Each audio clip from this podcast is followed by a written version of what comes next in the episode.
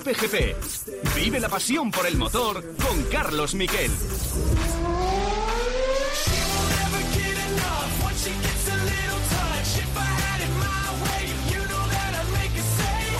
Hola, ¿qué tal? Buenas tardes, bienvenidos a Cope GP. Vaya fin de semana que nos espera, fin de semana de altura porque vamos a tener motos y coches, ambos en territorio eh, europeo, motos en Portimao, con lo cual se podrá cumplir los horarios para que no coincidan con la Fórmula 1 y la carrera de MotoGP ser a las 2 de la tarde.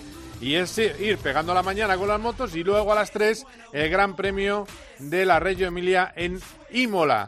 La carrera de Imola, que va a ser la carrera de las mejoras técnicas de muchos equipos, entre ellos el Alpine de Fernando Alonso y el Ferrari de Carlos Sainz. Se especula ya en los medios italianos que lo que tiene Ferrari preparado es un difusor trasero clavado al de McLaren y también difusor y eh, parte y suelo nuevo para Alpine, la mejor la mejora más importante que va a tener las próximas carreras. Va a estrenar también eh, piezas nuevas que va a probar el viernes.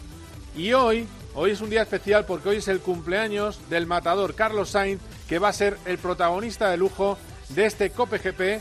Enseguida hablaremos con él, pero antes vamos con los titulares.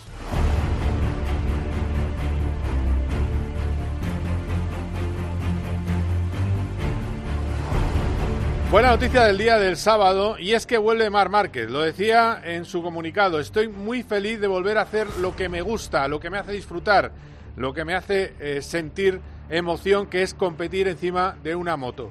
Vuelve con el alta de los médicos, le queda un trámite, se adelantó antes la gacheta de los Sport, lo contábamos el jueves pasado en el partidazo, decía la gacheta de los Sport que va a estar en la revisión de los médicos del Mundial, pero evidentemente le van a dar el ok. Si le dieron el ok con el número recién operado, imaginaos ahora. Pues nada, le van a dar el ok el jueves que viene y va a correr este fin de semana. ¿Qué puede hacer? Bueno, nunca nadie ha remontado, mejor dicho, solo dos pilotos en la historia eh, Duke y Massetti han superado dos ceros iniciales, pero en la época en la que se podían descartar carreras. Mar Márquez, que tiene a 40 puntos ahora mismo a Johan Zarco y a 36 a las eh, Yamaha, ya le recuperó 37 puntos en 7 grandes premios en 2017 a Maverick Viñales, con lo cual ahora tiene 17. Es decir, que puede ser campeón del mundo.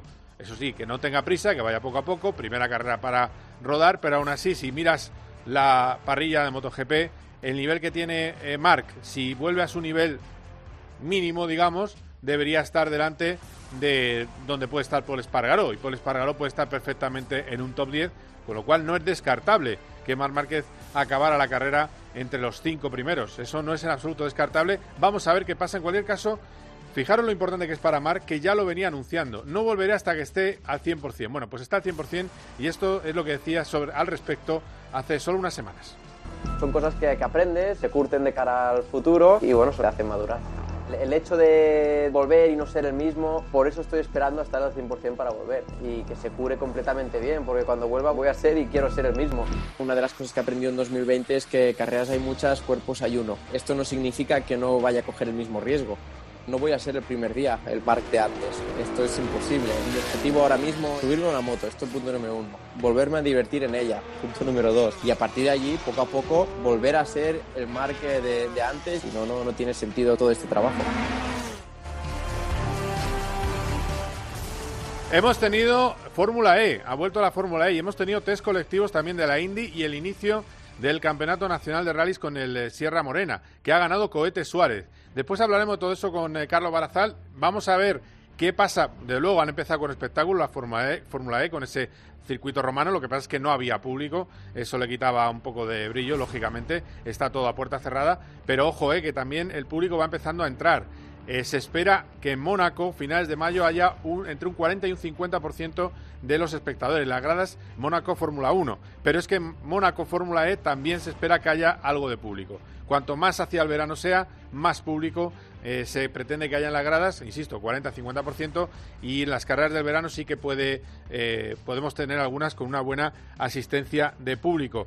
Eh, recordaros la Fórmula E que ganó Bandor la segunda carrera después de tener problemas y que al final, bueno, pues ha estado bastante bien ese triunfo de Cote Suárez y esos test colectivos con el decimoquinto puesto de Alex Palou.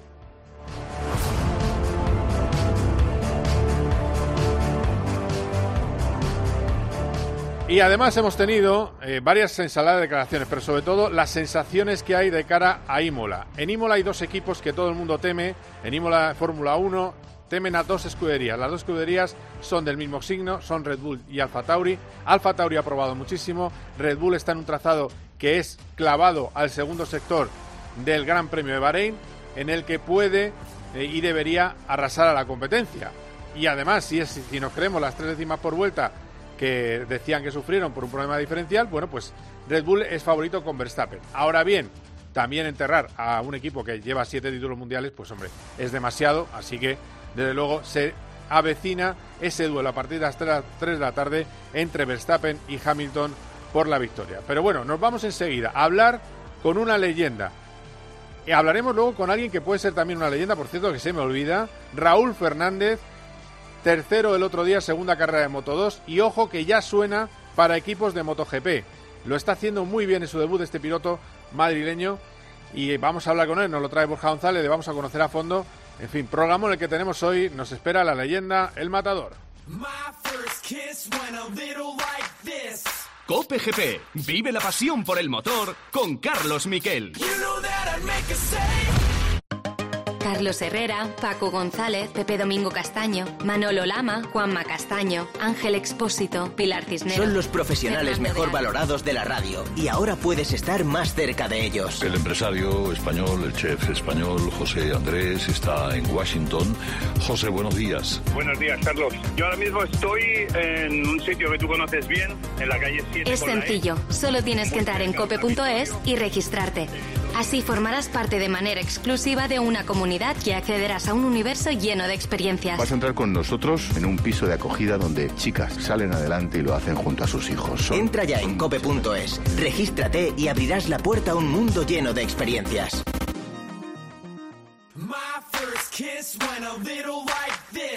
Cope GP.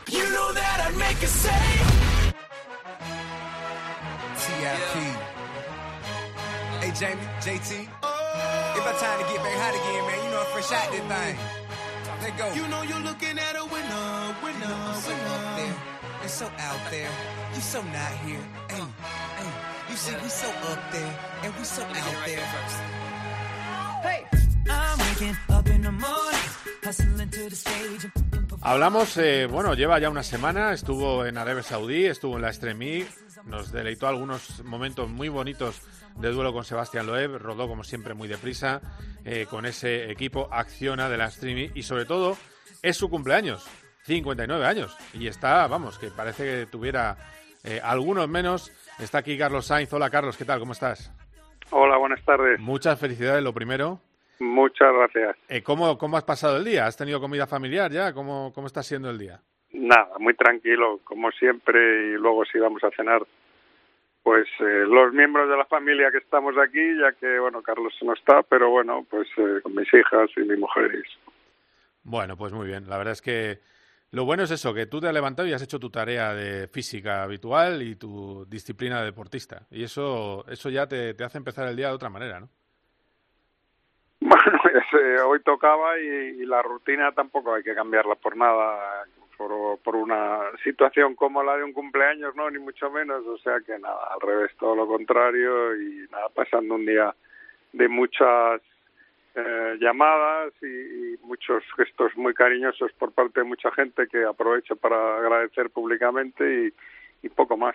Claro, eh, de todas maneras estaba yo pensando de todos los coches con los que te hemos visto eh, y yo decía, ¿qué coche le haría ahora más ilusión pilotar de todos los que has tenido. Has tenido ese Maxi Turbo que era, era precioso para el espectador, a lo mejor no tanto para el piloto. Eh, aquel Toyota, evidentemente, que es un mito. El Forescore, eh, el Lancia Integrale. De todos los que has tenido, ¿cuál, cuál te gustaría eh, pues, pues ir a un tramo de Mil Lagos? A, ver qué tal. Cada uno tiene su momento, su época, y sacarlos de, de, de, su, de sus años y compararlos con otros pues creo que no, creo que no es bueno, ¿no? Porque lógicamente comparar un coche de los años inicio de los 90 o finales de los 80 con un coche del 2004 o del o lo que sea no no tiene sentido, ¿no? Entonces yo creo que he disfrutado con todos a su manera y y en su momento y, y eso es lo importante, ¿no? Que ha habido muchos coches que, que he disfrutado que que he conseguido buenos resultados y que me han dado alegrías y con eso me quedo. El más difícil de pilotar, que de los que has probado, aunque no, no yo creo que no llegaste a hacer ningún rally con él, es el, el RS200. Bueno, cualquier grupo B son, son complicados, el RS200, el Maxi Turbo, pero con todos he disfrutado si llegué a correr algún rally de tierra con él, ah, es verdad. España. Es verdad, es verdad. Pero es que cada coche tiene su, sus partes buenas, las partes que menos te gustan, pero todos tienen, todos tienen, todos me han dado satisfacciones. Bueno, y ahora habrías brecha en el mundo de los rallies en España y de manera internacional. Aquel, eh, aquel San Remo en la niebla, es espectacular. Aquel debut donde eh, callaste la boca a Cesare Fiorio. Eh, y ahora estás abriendo otro camino, que es el camino de los buggies eléctricos, ese acciona. ¿Qué sensaciones te ha dejado? ¿Qué te ha parecido ese, esa primera prueba en Arabia Saudí? Bueno, son coches 100% eléctricos. La, la verdad que me hacía ilusión eh, el reto de, formar el equipo para esta nueva nuevo campeonato que sinceramente es absolutamente todo nuevo, ¿no? Desde el formato hasta bueno pues eh, todo todo el tema de, de, cómo se corre, ¿no? Que corremos como sabéis una, una, un piloto y una pilota. En este caso eh, concreto pues yo corro con Laia se suman los tiempos, no es que vaya de copiloto en ella conmigo y yo con ella, sino que hay un cambio de piloto y se suman. Y luego estos coches 4x4 mm, off-road, 100% eléctricos, es tenía curiosidad, me apetecía, es un reto, como digo, bonito, aparte un mensaje también pues muy potente de, de sostenibilidad, de igualdad de género, gracias a Acciona, por supuesto, a pues a la ayuda también de Santander, de, Private Banking, de Power Electronics, una, empresa valenciana de punta absolutamente espectacular. Y hemos conseguido formar este equipo 100% español que vamos a competir en el campeonato del Extreme, que la siguiente carrera es en, en Senegal y eh, estamos la verdad muy ilusionados y esperamos mejorar y, y hacer las cosas todavía pues mejor y luchar por, por intentar ganar carreras, que es lo, para lo que estamos. Claro, claro. Eh, a ver, de, de, todo lo que vimos, a mí me supo mal verte tampoco al volante, tengo que reconocértelo, porque eh, es verdad que fueron pocos kilómetros. Eh, te digo las cosas que me gustaron y las que no. Me, me, encantó, me encantó, sin embargo, esos primeros metros que te pones delante del OEF y ese duelo que tuvisteis eh, chapa con chapa, eh, que fue realmente bonito. Eh, ¿Se puede arreglar un poco? Bueno, y luego lo del polvo yo creo que en Senegal se arreglará, habrá seguramente menos polvo, pero ¿qué cosas crees que, te, han, te han gustado más y que se puede mejorar? Bueno, lo que me ha gustado, lo que, lo que menos, por empezar por la parte que menos, pues lógicamente el polvo ya sabíamos que iba a ser un, problema y habrá que tratar de ir a los sitios donde se pueda correr eh, uno detrás de otro sin, sin ese problema del polvo que no va a ser que no va a ser fácil. Solamente probablemente en, en dunas en hierba de camello en dunetas pues es donde perseguir a un coche o ir a pocos metros de un coche es, es viable y es posible. Y luego pues problemas de juventud del campeonato nada que no se pueda solucionar tanto a nivel mecánico como a nivel de la propia producción pero yo creo que fue un inicio positivo y en el que todos los que estamos eh, involucrados pues estamos convencidos de que se pueden ir mejorando paso a paso las cosas y tratar de hacer un campeonato mucho más atractivo pero bueno el reto de, estar allí en la primera carrera eh, ya es un reto conseguido y ahora pues a seguir mejorando de Laia, mm, para que la gente lo entienda, un 50% más rápido de, de, una calificación a otra. Es decir, es, es una pasada la evolución que se le ve cada vez que sube al coche. Sin duda, es una mujer con mucho talento, mucha determinación y yo estoy encantado de, tenerla como compañera y de también ayudarla a dar ese paso de las motos a los coches que estoy convencido que van a va a ser un van a dar unos pasos muy muy rápidos y muy contundentes y, y lo vamos a ir notando carrera a carrera y, y bueno y vamos a ver si entre los dos podemos ir subiendo peldaños. Sí, porque tiene, tiene una enemiga dura ahí con la Tortu, ¿eh? con Cristina. Cristina va rápido. Ya, bueno, ya lo imaginábamos. Cristina, Cristina va rápido, va muy rápido la bueno la, el equipo que ganó, tanto Taylor, ¿no? Taylor como sí. la campeona australiana de rallies, que va, muy, muy, muy rápido y, y, bueno, por eso, pero es un reto, un reto interesante. Sí, sí. Eh, bueno, pues, eh, pues a ver qué pasa. Vas a Imola, supongo, ¿no? Eh, porque no, no, ah, no, no, no, voy. Ah, Bueno, pues nada, esta te la pierdes. Eh, ¿Cómo estás viendo ese debut de, de Carlos? Consistente el, el, otro día. Estaba viendo la media de vueltas en carrera, una décima solo más lento que Leclerc y con todo el tráfico que tuvo, que, que eso influye, claro. Bueno, yo creo que lo importante es eso, que fue de menos a más. Pienso que el segundo y tercer steam fue bastante rápido y, bueno, hay que tener paciencia, ¿no? Probablemente eh, con un día y medio de test, pues ya hemos visto como, como Ricciardo, como Vettel, como todos los que debutaban, no, no es más fácil el, en un día y medio de test conocer un coche y poder explotarlo al 100%. ¿Y, ¿Y qué sensaciones tienes? Está mejorando el Ferrari, ¿no? Yo creo que se espera un Ferrari mejor, ¿no? Para la próxima carrera. No te sé decir. Mm. Sinceramente no estoy no estoy informado de, de, si van a llevar alguna mejora o no. Y, pero bueno, yo estoy convencido que Carlos seguro que estará un poquitín más hecho al coche y, y podrá hacerlo mejor. Claro, claro. Eh, bueno, a ver qué a ver qué pasa. De todas maneras, ya sabes que el viernes te toca briefing con él, llamada de teléfono, en la cual te va a hablar un minuto, ¿no? 30 segundos. Con suerte, un, un minuto con suerte. de todas maneras, cuando estás, cuando te cruzas con Carlos en los circuitos, pero mira, cuando contaste la anécdota, yo que me sentía muy mal, porque cuando te cruzas con Carlos en los circuitos, está muy metido en su trabajo, no dice muy poco. Y claro, cuando lo dijiste que a ti tampoco te dice mucho, dije, bueno, pues mira, más tranquilo me quedo, ya, ya está... está ¿eh? Probablemente a, mí hasta menos, o sea que... sí, sí, y tú sin embargo le cuentas cada esquina de la duna, ¿eh? cada vez que estás en el, en el Dakar. Eh, hablamos de... Mira, te voy a poner una cosa, una música que te va a sonar, creo que es uno de los momentos más divertidos previos a la Champions que yo he visto en una red social Vamos a escuchar la música y en la música se ve a los dos Sainz, eh, hijo y padre, eh, en modo jugador del Real Madrid.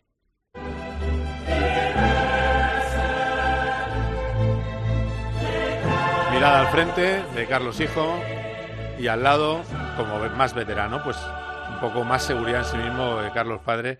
Oye, qué buena broma, ¿eh? Los dos ahí con la camiseta del Madrid.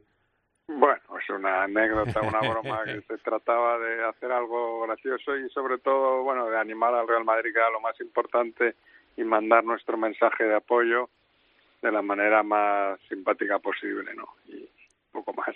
Oye, como siempre te pregunto, si te preguntamos alguna cosa de fútbol, eh, viene de ganar al Barcelona el Madrid.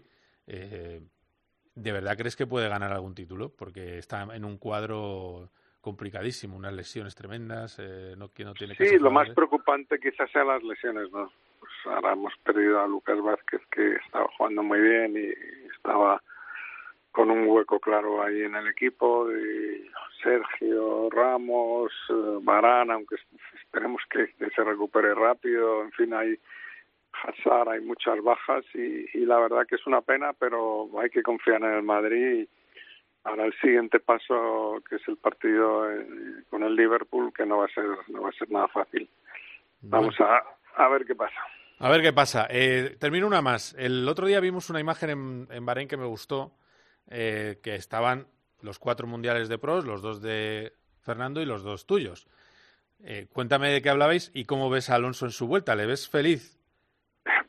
No me acuerdo muy bien de qué hablábamos, la verdad, pero yo a Fernando lo veo muy bien y contento y sobre todo, lo más importante, haciendo lo que él quiere hacer y eso hay que respetarlo y hay que, hay que bueno, creo que se ha ganado el derecho a, si le apetece correr, dejarlo, volver, volver a intentarlo, creo que hay que respetarlo y seguro que se lo está, se lo va a pasar bien y nos va a dar alegrías. Ah, muy bien. ¿Y, y has, ¿Tú crees que como en tu caso ha demostrado que el carnet es solo una cifra?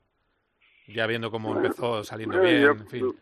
Yo creo que lo importante no es la edad, sino es el, en este caso el reloj, el crono y, y Fernando pues ya lo dejó muy claro en la primera carrera. Claro, claro. Bueno, pues nada. Oye, dentro de un año hablamos, que ya es una cifra más redonda, 60, y, y a ver si tenemos otro Dakar entre manos. Termino ya con la última, tengo una curiosidad. ¿Audi para el Dakar qué? Bueno, pues Audi es una gran marca y como no puede ser otra forma, si me llaman pues escucharé a ver qué proyecto tienen y bueno, pues, pues habrá que verlo, ¿no? Y la verdad que Audi es, una de las marcas deportivamente hablando que más ha hecho y que, y, que mejor ha hecho en el mundo del deporte. O sea que en ese sentido una garantía, ¿no? Bueno, o sea que no, no lo descartas, es que si te llaman no lo descartas que puedas estar ahí. Vale, vale, pues vete. Pues, pues. No, sé, no, sé todavía qué, qué, van a hacer, cuando lo sepa te lo diré.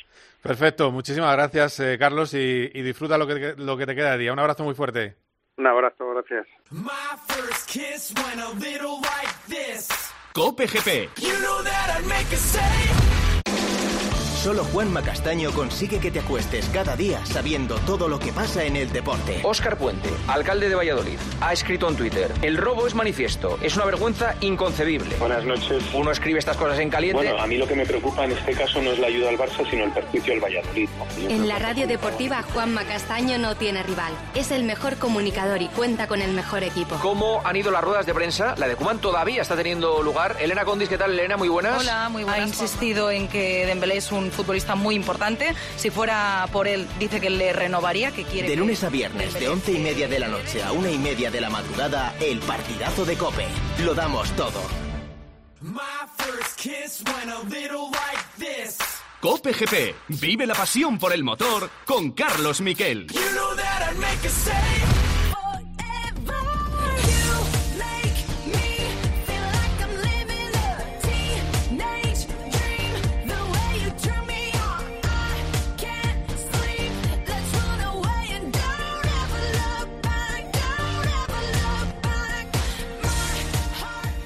Mira que tiene mérito que haya una cantera madrileña de motociclismo.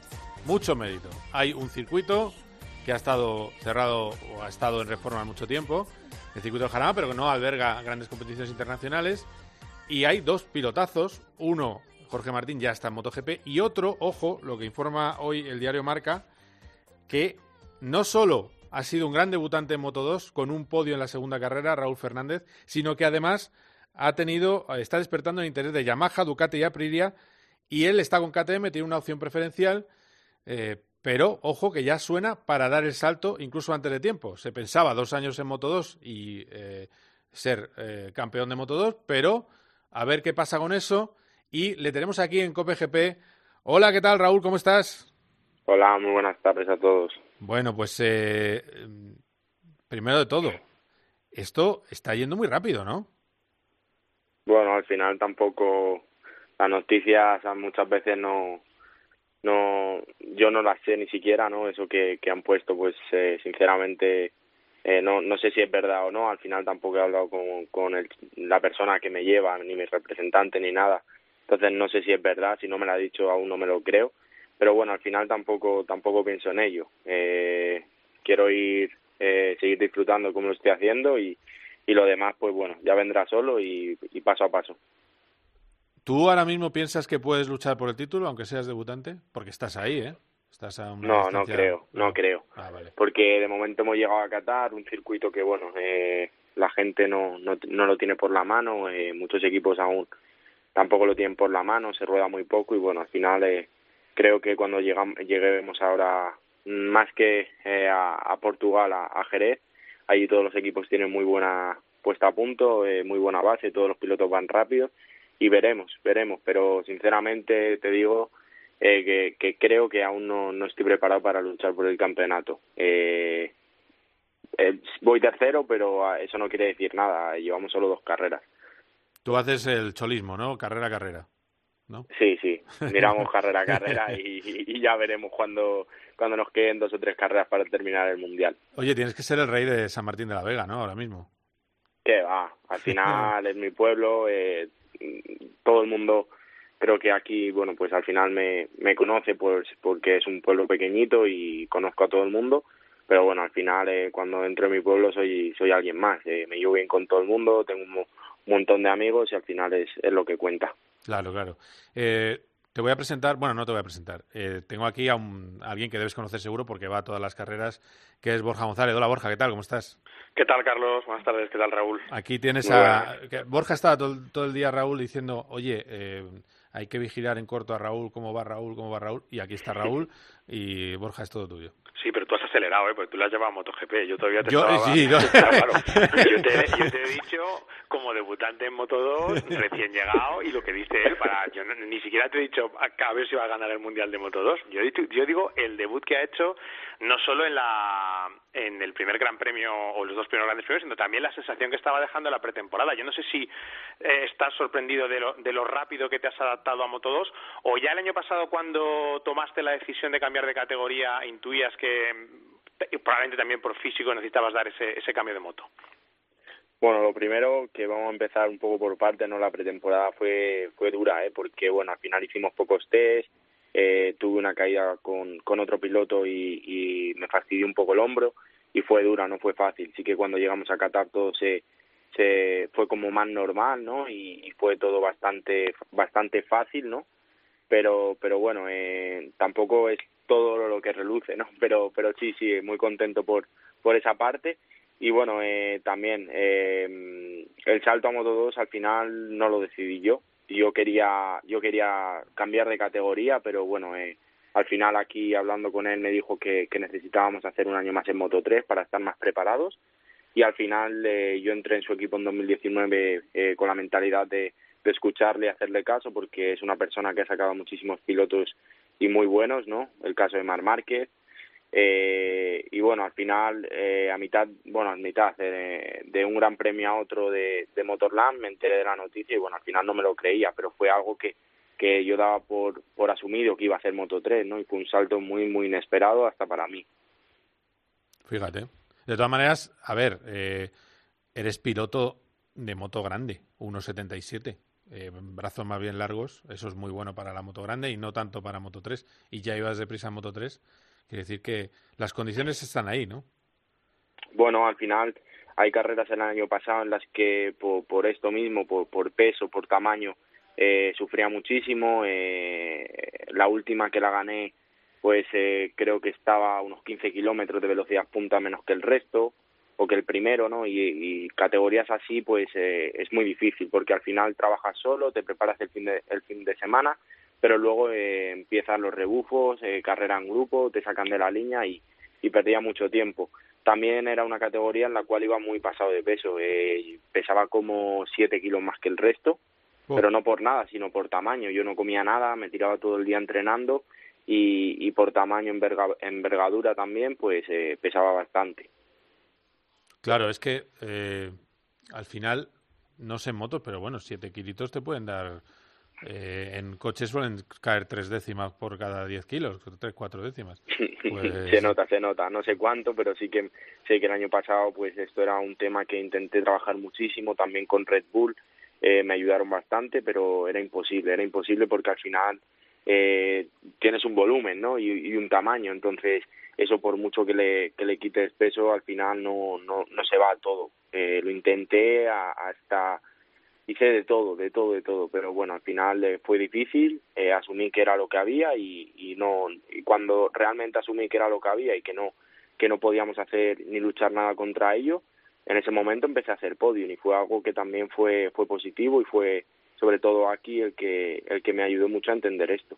Claro, claro. Eh, a ver, de todas maneras, esto quiere decir que en Moto2 estás comiendo más. O sea, eso es bueno para el estado de ánimo. Yo conozco eh, deportistas que han llegado a estar deprimidos para cumplir con el peso. Es que lo de, lo de comer lo que uno necesita también es, es importante. ¿no? Bueno, al final, al final no sé, pero yo creo que me está, me está yendo bien eso de, de comer lo que quiero, porque en Qatar me tiré todos los días comiendo y cenando con el equipo y, y, no siempre comía bien, pues una hamburguesa, una pizza y, y, la verdad que se agradece muchísimo. Luego me subí al día siguiente a la moto y todo más o menos iba, ¿no? Así que bueno, tan mal no va.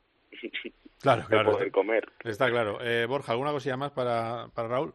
Sí, eh, ¿qué, qué, ¿Cómo llevas la parte de cambio de categoría, la, lo que es la parte ya de competición pura? Porque has pasado del estrés de, de Moto 3, ¿no? Una categoría en la que las carreras mm, todos va, iban o van eh, súper tensos porque pasa de todo en esos grupos enormes, a una categoría que en la que es, no te voy a decir que sea más fácil marcar las diferencias, pero sí que uno puede poner su ritmo y tú eso del ritmo el año pasado lo comentábamos mucho durante las carreras que eso el ritmo lo, trabajabas mucho lo de rodar solo entiendo que esto te, te da más no sé si más relax a la hora de, de poder trabajar bueno, físicamente creo que Moto 3 es una categoría más fácil porque al final eh, cuando vas peleando eh, solo piensas en pelear y no te cansas. Creo que Moto 2 es, es más física, pero bueno, al final por el trabajo que yo he hecho eh, a lo largo de, de, del año pasado y, de, y del anterior, aunque no se viera mucho, pues al final es algo que me ha venido bien en esta categoría. Aún creo que me falta mucho trabajo porque sí que aún creo que me faltan eh, dos, tres décimas para, para terminar de ir bien, ¿no? Y estar como está tanto Sam,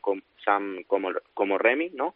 Pero al final eh, estoy contento. El poder trabajar y que de verdad tus frutos se vean, en Moto 3 eso no pasaba. Y este año, pues, por suerte se, se ve que, que con lo que tú trabajas es con lo que sales a carrera y, y si estás preparado realmente puedes luchar con, con todo el mundo. Sobre el papel, ¿qué tal le va tu moto eh, por Timao? Porque claro, no te digo a ti porque para ti será completamente nuevo. No sé si has rodado, bueno, rodarías el año pasado, claro. Ganó, ganó. Y ganaste, es verdad, correcto. no solo rodó, ganó, ganó, perdón. De, ganó de largo, de hecho. Ganó de largo, bueno, pues entonces, sí, sí, sí. entonces vamos a ver. Yo, como he empezado ya muy arriba, pues ya te pido la, ¿no? una victoria este fin de semana Portimao. bueno, si, siempre trabajas para ello, pero con los pies en el suelo... Eh, intentar volver a hacer un, top 5 y luchar con, con ellos y seguir eh, aprendiendo, pues al final es el objetivo el objetivo claro que veo. Pero sí, estuve haciendo la pretemporada el test del año pasado. El primer día que cogí la moto lo, lo hice en Portugal y este año también los únicos dos días de entreno de pretemporada que hemos hecho los hice también allí. Así que bueno, con los pies en el suelo porque, como te he dicho, al final llegamos a Europa y todo es diferente. Claro, claro. Bueno, desde luego el circuito te gusta, te va bien, pues eso es algo que ganas. Evidentemente lo que tú dices, tienes que afinar detalles que son de novato, eso es así, eso no lo quita nadie. Eh, llega, vuelve uno que no tiene nada de novato en MotoGP, eh, Raúl, que es Mar Márquez. La gran duda que nos preguntamos todos, ¿en qué nivel crees que puede estar? ¿El nivel top que estaba o vamos a ir pasando la carrera?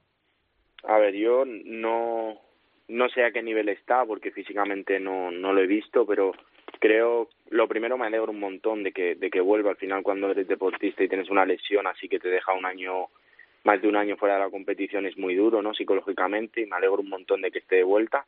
Eh, va a cambiar otra vez MotoGP, va a ser algo que, que si vuelve al nivel que estaba, pues volverá, volverá a ganar como, como lo ha hecho, pero pero yo creo que, que tendría que, que, ir a Portugal con la mentalidad de, probarse a él antes de, que, de pensar en, en, un mundial, pero yo creo que, que cuando esté al 100% volverá a ser él y, sin ninguna duda luchará por, por ganar. Bueno, pues ahí tomamos nota. Eh, Raúl, pues eh, con ese antecedente tan bonito, es verdad, yo no lo recordaba, pero es, es, cierto, ganaste en Moto 3 el año pasado en Portimao, buen circuito para ti. Pues oye, venga, no ganar, ¿no? Pero, pero vamos a ver si un, otro podio, pues nos, nos quedamos muy contentos. Ojalá, que, ojalá. Ahí está. Bueno, que mucha suerte, ¿eh? que siga funcionando Muchísimas esa gracias. batidora madrileña, ¿eh? que, no, que no descanse. Eh, y, en fin, ya, es que cuando entrevisto a madrileños, Borja, me pongo un poco paletillo, ¿ya ves? No, mucho, mucho. ¿Lo has visto? mucho. ¿eh? Sí, te vienes arriba. Sí, sí, sí. Jorge Martín el otro día. Jorge Martín, claro, el otro día Jorge Martín, que si sí. Alcobendas, Sebastián dos Reyes, ahora San Martín de la Vega. Estupendo. Bueno, hay que ir a San Martín de la Vega, ¿eh? por cierto. Eh, pueblo muy recomendable. Gracias, Raúl. Un abrazo fuerte. A vosotros. Eh, Borja, de todo lo que estamos viviendo en este periodo entre guerras, hay un tema que no hemos tocado, que es Valentino Rossi, que hay quien incluso se está lanzando a ruedos diciendo que a ver si no va a acabar el año. Bueno, me parece un ruedo un poco...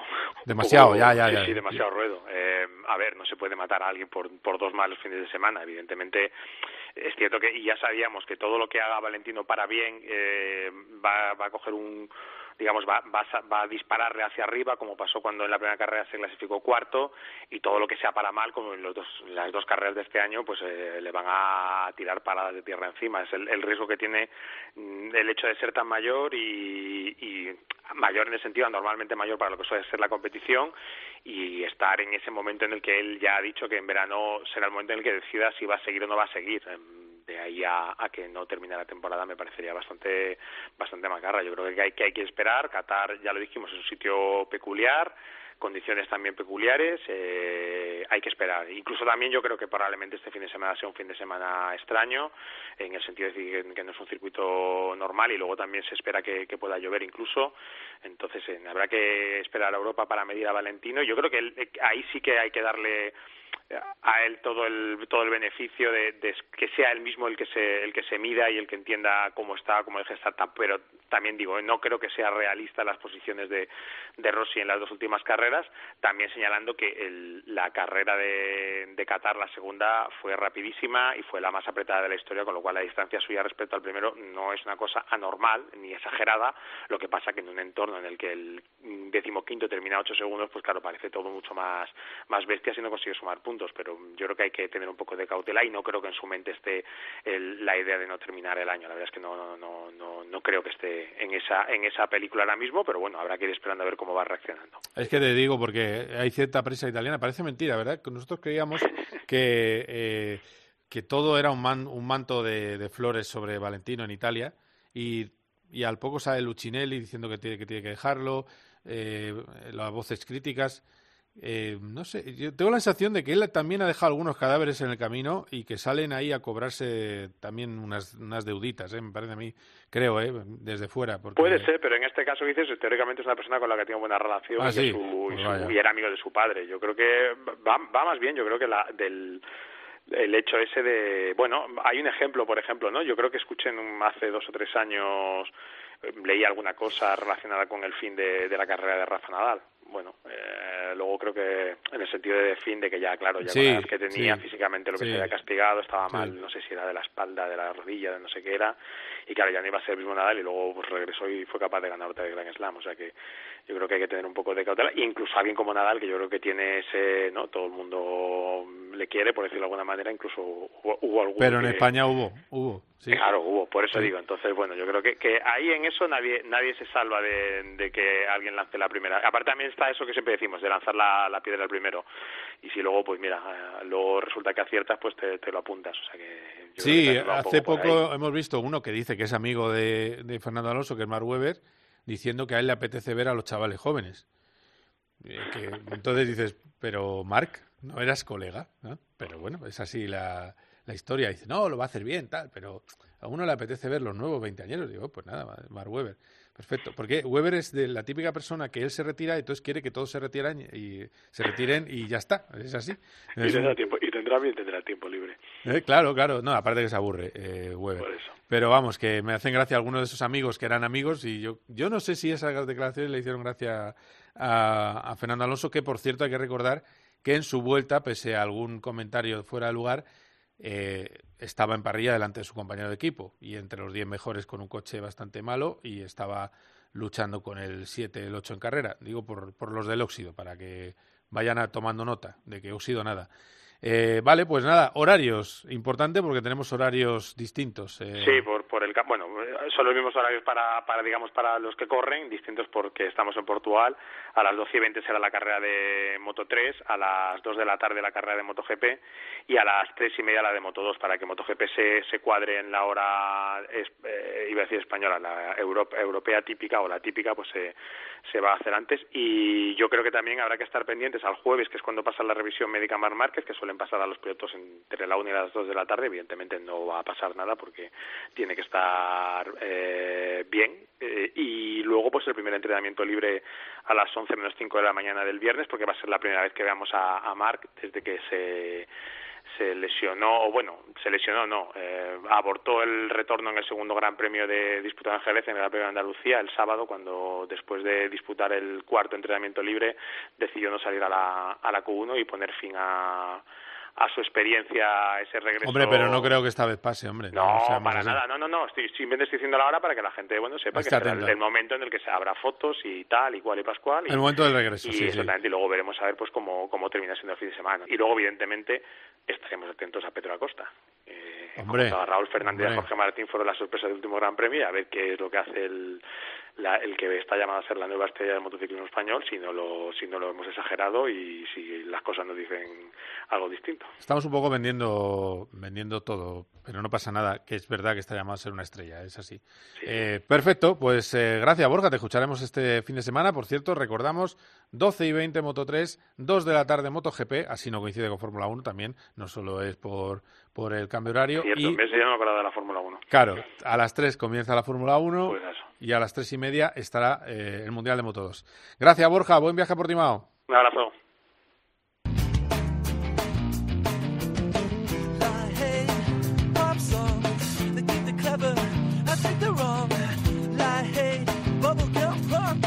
They got the look, but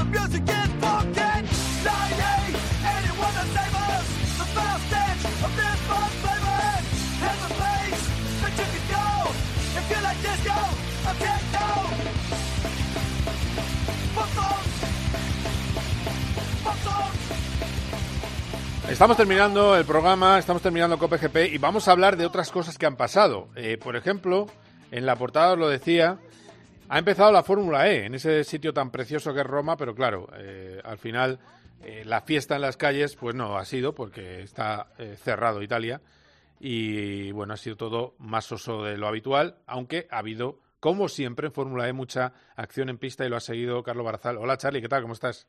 Hola Carlos, aquí estamos. Bueno, eh, de, de, de- bueno los, los percances de Mercedes se podría llamar el fin de semana, ¿no? De Bandor, Sí. Bandor para arriba, Bandor para abajo, o Bandor para abajo primero, que Sí. y, y ganó en la segunda manga. Bueno, pues, eh, es que es tan difícil descifrar la Fórmula E.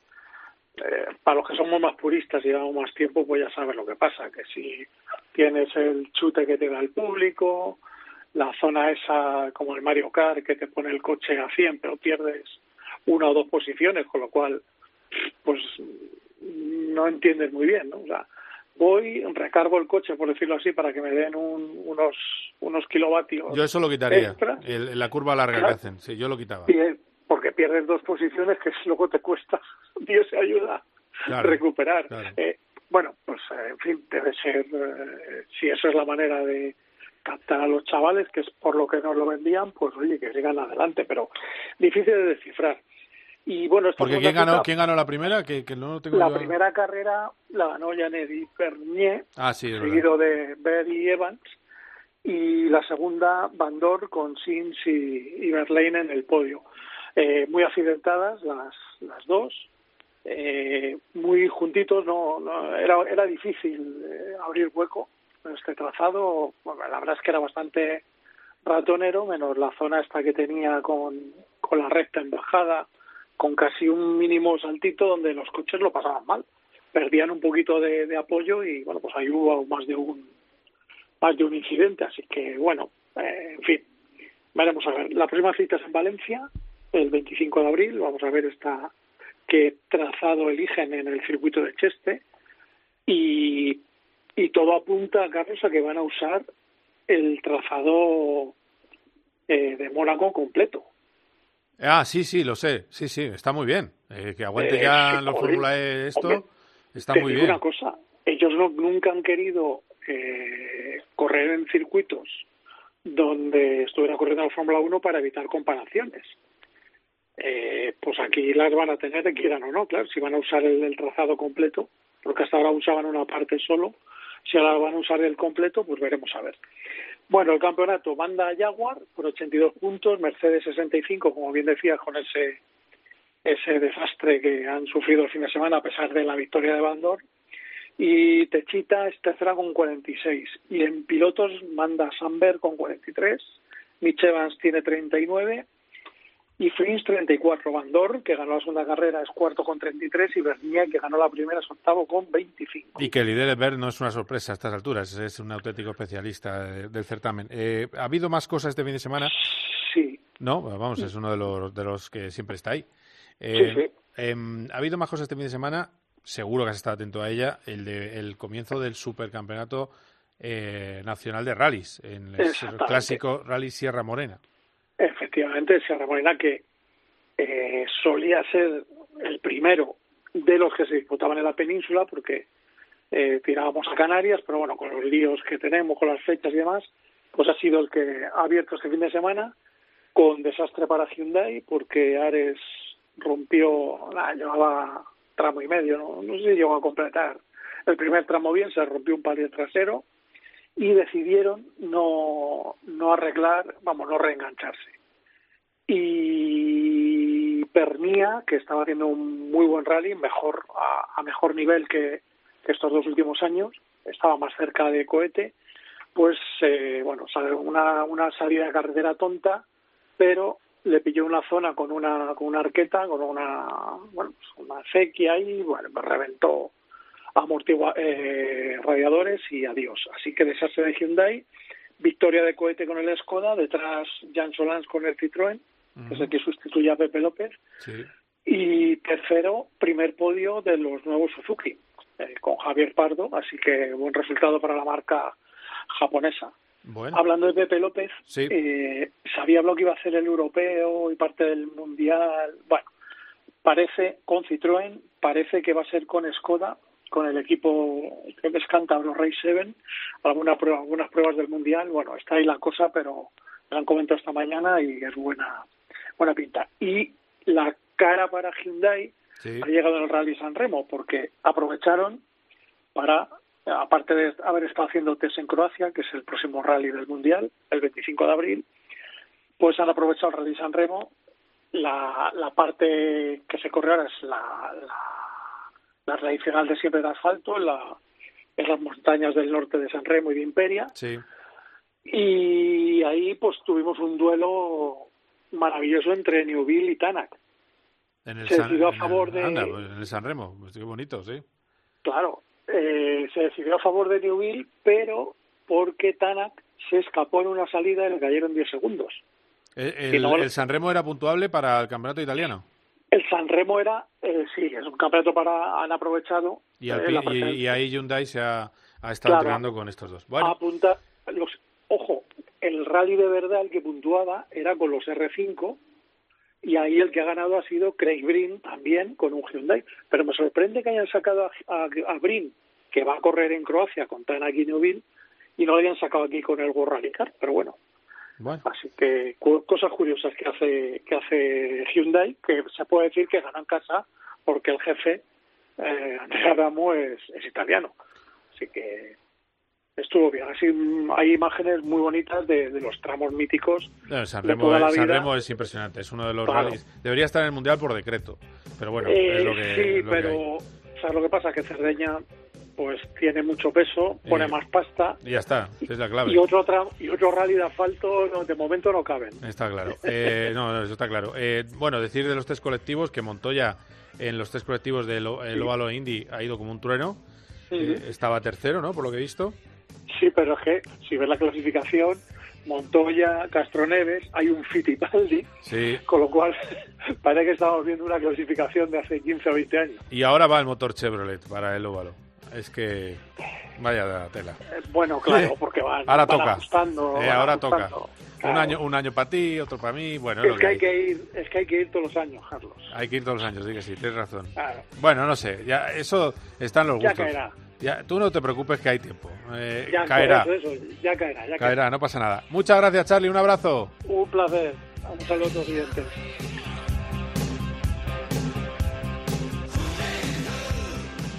Bueno, pues estamos terminando con PGP, así que a todos los machos que tenemos un fin de semana calentito desde el jueves. El jueves tendremos la sección en el partidazo, sección de motor, donde escucharemos las primeras palabras de Mar Márquez en su regreso en Portimao rugirán los motores con él, veremos a Carlos Sainz de su debut como piloto Ferrari en una prueba italiana, a Fernando Alonso queriendo puntuar con su Alpine, con esa mejora eh, que va a tener en el suelo de monoplaza, dice que les va a servir, dice Budowski, que es el, jefe del equipo, Bukowski, Marcin Bukowski, que les va a servir para estar más cerca de la cabecera del grupo intermedio. Y esto de verdad que cada vez va a parar menos, porque luego mayo va a ser absolutamente infernal, vamos a tener todos los fines de semana, es cuestión de disfrutarlo, seguimos en este Mundial 2021, los Mundiales, y los vamos a contar aquí como siempre en COPE. Adiós. COPE GP con Carlos Miquel.